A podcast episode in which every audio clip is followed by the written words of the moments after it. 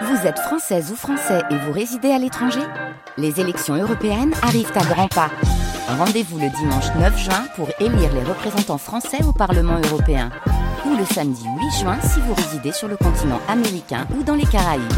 Bon vote de France Culture, Guillaume Erner. Et ces enjeux internationaux sont consacrés au départ des forces françaises du Niger, la fin de la France au Sahel, c'est la fin d'un bras de fer acharné entre la France, les putschistes nigériens. Dimanche soir, Emmanuel Macron a annoncé le départ de 1500 soldats encore présents au Niger, ainsi que de notre ambassadeur. Coup d'état militaire, sentiment anti-français grandissant, manifestations violentes, fermeture de l'espace aérien nigérien aux appareils français. Les tensions n'ont cessé de s'accroître entre Paris et Niamey. Ce désengagement sonne-t-il le glas de la présence française en Afrique? Bonjour Rémi Carayol. Bonjour. Vous êtes journaliste indépendant, on vous doit notamment le Mirage sahélien aux éditions de la découverte. Alors pourquoi Emmanuel Macron a-t-il annoncé ce dimanche soir le départ donc de la présence française au Niger? Bon, parce que la situation était euh, difficilement tenable. Cela fait deux mois maintenant que le coup d'État a eu lieu au Niger et euh, très rapidement euh, les putschistes avaient dénoncé les accords de coopération euh, militaire qui liaient euh, le Niger à la France et avaient euh, réclamé le départ des troupes françaises. Quelques semaines plus tard, ils avaient réclamé le départ de l'ambassadeur français, donc on était dans une logique de rupture. Au début, le gouvernement français avait décidé de ne pas reconnaître ces autorités-là et de ne se fier que euh, à ce que souhaitait le président Mohamed Bazoum, qui est encore retenu en otage aujourd'hui par les putschistes, mais euh, avec le temps qui, qui passait et avec euh, le raffermissement en quelque sorte du pouvoir euh, des putschistes, c'était devenu absolument impossible. Il y avait une sorte de blocus qui était opéré à l'entrée de la base militaire française et à l'entrée de l'ambassade, et ne serait-ce que pour des questions humaines, c'était devenu quasi impossible de rester sur place. Mmh eh, mais euh, le fait, euh, là aussi, qu'il soit question de notre ambassadeur, l'ambassadeur donc Sylvain Ité, le fait que celui-ci ait été présenté comme ayant été retenu en otage. Alors d'ailleurs, est-ce que l'on en sait plus à ce sujet, Rémi Carayol Est-ce qu'il s'agissait uniquement de montrer euh, que les putschistes nigériens ne veulent pas de la présence française en, au Niger, ou alors ne voulaient pas de cet ambassadeur-là? Bref, que sait-on à ce sujet? Bon, le qualificatif euh, d'otage est quand même euh, très curieux, il faut le dire, puisque c'est c'est la France, c'est le gouvernement français qui a décidé de laisser sur place Sylvain Ité alors que euh, les autorités euh, nigériennes issues du coup d'État avaient exigé euh, son départ. Donc c'est quand même un qualificatif relativement curieux. Quant à savoir si c'est une rupture avec diplomatique, outre militaire, avec la France ou si c'est juste la personne de Ité mhm. qui est en cause. Pour l'instant, c'est encore un peu tôt euh, pour le dire. Ce que l'on sait, c'est que Sylvain Ité, lorsqu'il était arrivé au Niger il y a un peu plus d'un an, s'était euh, très vite fait remarquer, notamment via des posts sur euh, Twitter, euh, qu'il s'était fait beaucoup d'ennemis au sein de la société civile et une société civile qui aujourd'hui réclame elle aussi le départ des troupes françaises et pour une partie soutient les putschistes. Mais alors pourquoi Qu'est-ce qu'on lui reprochait à cet ambassadeur? En fait, il avait une communication très agressive. Sylvain Ité sur les réseaux sociaux, notamment très très très très très, présente, qui pouvait choquer. Il faisait partie de ces diplomates en fait qui s'étaient engagés dans dans ce qu'on appelle la guerre informationnelle sur les réseaux sociaux, à la demande de, Macron. Il avait fait cette demande il y a un peu plus d'un an, en août 2022, euh, euh, devant euh, les ambassadeurs français. Il avait dit qu'il fallait être mmh plus offensif sur le terme de la communication sur le plan de la communication face notamment euh, à la guerre informationnelle lancée par la Russie dans cette zone, au Sahel et plus globalement en Afrique. Et Sylvain Été était une mhm. de ces figures, en quelque sorte, de cette diplomatie euh, euh, en guerre informationnelle. Et ça avait quand même choqué pas mal de gens au Niger, mais pas que. Hein. Mais Rémi Carayol, est-ce qu'on pourrait passer d'une situation où on avait une coopération militaire avec le Niger, ce qui est probablement la proximité la plus grande, à une autre situation où nous n'aurions même plus de représentation diplomatique dans ce pays? Ah ben là, on est parti pour euh, ce cas de figure, hein, euh, qui est un cas de figure qu'on a déjà vu euh, au Mali et au Burkina Faso mhm. précédemment, puisque au Mali, il faut quand même rappeler, alors que c'était le théâtre d'opération principal de l'opération Barkhane, non seulement les militaires français ont dû quitter le pays, mais il n'y a plus d'ambassadeur depuis un an et demi au Mali, il n'y a qu'un chargé d'affaires.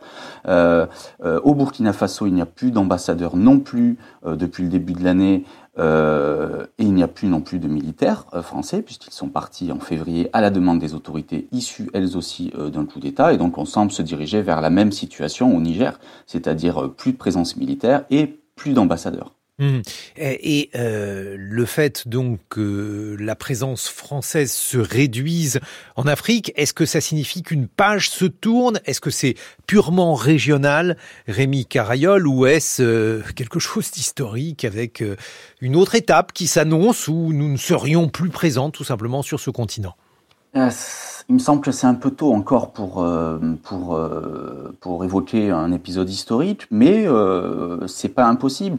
Pour l'instant, ça se cantonne au Sahel. Ce, ce rejet de la présence euh, militaire, notamment de la France, il faut rappeler quand même que la France dispose encore de bases très importante euh, au Tchad et à Djibouti, et de base euh, un peu moins importante, mais tout de même euh, qui joue un rôle particulier en Côte d'Ivoire, au Sénégal et au Gabon.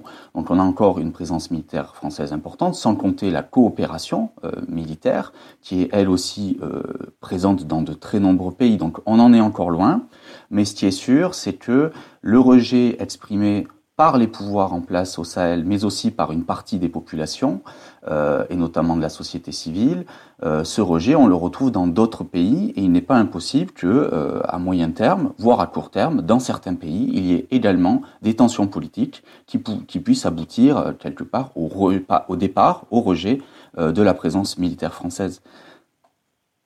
Donc c'est ce que l'on va voir avec quelles conséquences aussi pour ces pays. Emmanuel Macron, lui, a déclaré que le tableau serait de plus en plus noir avec une présence djihadiste de plus en plus forte. L'activité des, djihadistes, elle a été continue depuis 2018 dans cette région. Est-ce que ça signifie que le Niger va être euh, en proie de plus en plus d'actes terroristes avec le départ des troupes françaises, Rémi Carriol alors, ce que l'on constate depuis le coup d'État, c'est qu'il y a eu une recrudescence des attaques des groupes euh, djihadistes dans la zone des trois frontières, c'est-à-dire dans la zone frontalière avec euh, le Mali et le Burkina Faso, Niger donc. Euh, il y a eu cette recrudescence et, c'est un risque effectivement que euh, l'armée nigérienne, qui est d'abord occupée par ce coup d'État et notamment par la menace d'intervention militaire de la CDAO, euh, même si celle-ci semble s'amenuiser, euh, et qui est par ailleurs fragilisée parce qu'elle ne bénéficie plus du soutien euh, de l'armée française. Donc il est possible que on ait euh, des offensives des groupes djihadistes qui soient euh, qui, qui, qui, obtiennent des résultats et qui fassent notamment plus de morts. Après, est-ce qu'ils gagneront du terrain? Est-ce qu'ils occuperont plus de zones? Pour l'instant, on n'en est pas là. Mhm. Euh, Peut-être, c'est une possibilité, mais on constate quand on regarde ce qui se passe au Mali et au Burkina Faso avec le départ de l'armée française que finalement les groupes djihadistes n'ont pas forcément l'intention de gagner de plus en plus de zones, mais pour l'instant ils, se renforcent dans les zones qu'ils contrôlaient déjà auparavant. Bon, en tout cas, c'est l'échec d'une politique, l'échec aussi de l'opération Barkhane, Rémi Carayol Oui, euh, malgré euh, le déni des autorités françaises, euh, je pense que la, une grande partie des observateurs et notamment des chercheurs qui travaillent sur le terrain euh, ont fait ce constat-là que c'est un échec, euh, un échec même assez spectaculaire aujourd'hui, puisque il faut rappeler que le Mali, le Burkina Faso et le Niger, d'où la France donc a été chassée militairement, mais même diplomatiquement, mhm. euh, ce sont les trois pays euh, dans lesquels intervenait l'opération Barkhane, puisqu'on disait souvent que l'opération Barkhane euh, était euh, sur, étalée sur cinq pays, mais la Mauritanie et le Tchad, qui sont les deux autres pays, finalement, il n'y avait pas d'intervention à proprement parler. donc, c'est évident que c'est un échec de l'opération Barkhane cela n'explique pas à lui seul, loin de là, euh, les coups d'État qui ont été menés dans ces pays, mais euh, de toute évidence, cela a participé à déstabiliser euh, ces zones et à fragiliser les pouvoirs politiques qui étaient en place depuis un certain nombre d'années, depuis une dizaine d'années finalement. Alors a posteriori, tout est toujours plus simple, mais on, a la sensation que cette opération, de toute façon, elle était sous-dimensionnée par rapport à ses ambitions. Rémi Carayol moi, j'emploie pas le terme de sous-dimensionné. Je dirais que de toute manière, c'était mission impossible. Autant l'opération Serval fut un succès assez rapide, les objectifs étaient clairs et ils ont été remplis euh, par l'armée assez rapidement en 2013. Euh, autant l'opération Barkhane, qui lui a succédé en 2014, semblait être euh, une mission impossible. les objectifs étaient beaucoup plus flous et surtout, surtout, la France s'engageait dans une guerre antiterroriste qui, en réalité, intervenait dans un terrain euh, insurrectionnel. Euh, c'est pas tout à fait la même chose et euh, dans ce contexte-là, une armée étrangère n'a pas les mêmes euh, à, beau avoir les moyens dont dispose l'armée française, qui sont incomparables par rapport mmh. à ceux des armées sahéliennes, euh, elle ne peut pas aboutir à un règlement du conflit qui ne peut passer que par la voie politique de toute manière. Aujourd'hui, que va-t-il se passer? Est-ce que euh, le départ de la France va euh, ménager une place pour euh, le groupe Wagner, pour les intérêts russes, pour la présence russe directe ou indirecte? Là aussi, c'est un peu tôt pour en avoir le cœur net. Pour l'instant, il n'y a pas de, de traces concrètes d'une présence russe, même si le groupe Wagner, au moment du coup d'État, a fait une sorte de déclaration d'intention, qu'il pouvait être intéressé pour intervenir mhm. au Niger. Mais par exemple, euh, lorsque l'on compare avec ce qui s'est passé au Burkina Faso, où après le coup d'État, on a beaucoup parlé euh, de l'arrivée de Wagner, finalement, on se rend compte que le groupe Wagner n'est pas arrivé, du moins sa composante militaire. Une autre question se pose, euh, elle, c'est par rapport à la composante informationnelle. on sait que sur les réseaux sociaux au Burkina Faso, il y a un certain nombre de comptes qui peuvent participer de cette guerre informationnelle. Il n'est pas possible qu'au Niger, euh, ils interviennent aussi, mais pour l'instant, on n'a pas de traces euh, de, tout cela et il n'est pas impossible que euh, le Niger, et notamment les putschistes, ménagent leurs alliances. Il faut rappeler quand même que les États-Unis sont également présents militairement au Niger et que il est on peut envisager que les Nigériens, finalement, se contentent de cette alliance-là et n'aillent pas voir du côté de Moscou. Bon, ça restera, en tout cas en, en conclusion, Rémi Carayol, un revers pour la France.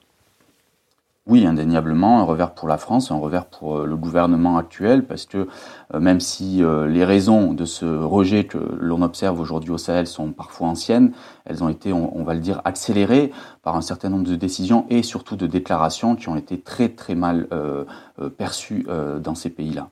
Merci beaucoup Rémi Carayol. Je rappelle que vous êtes journaliste et on vous doit notamment le Mirage sahélien publié aux éditions La Découverte. Une page de science dans quelques instants en compagnie d'Alexandra Delbo.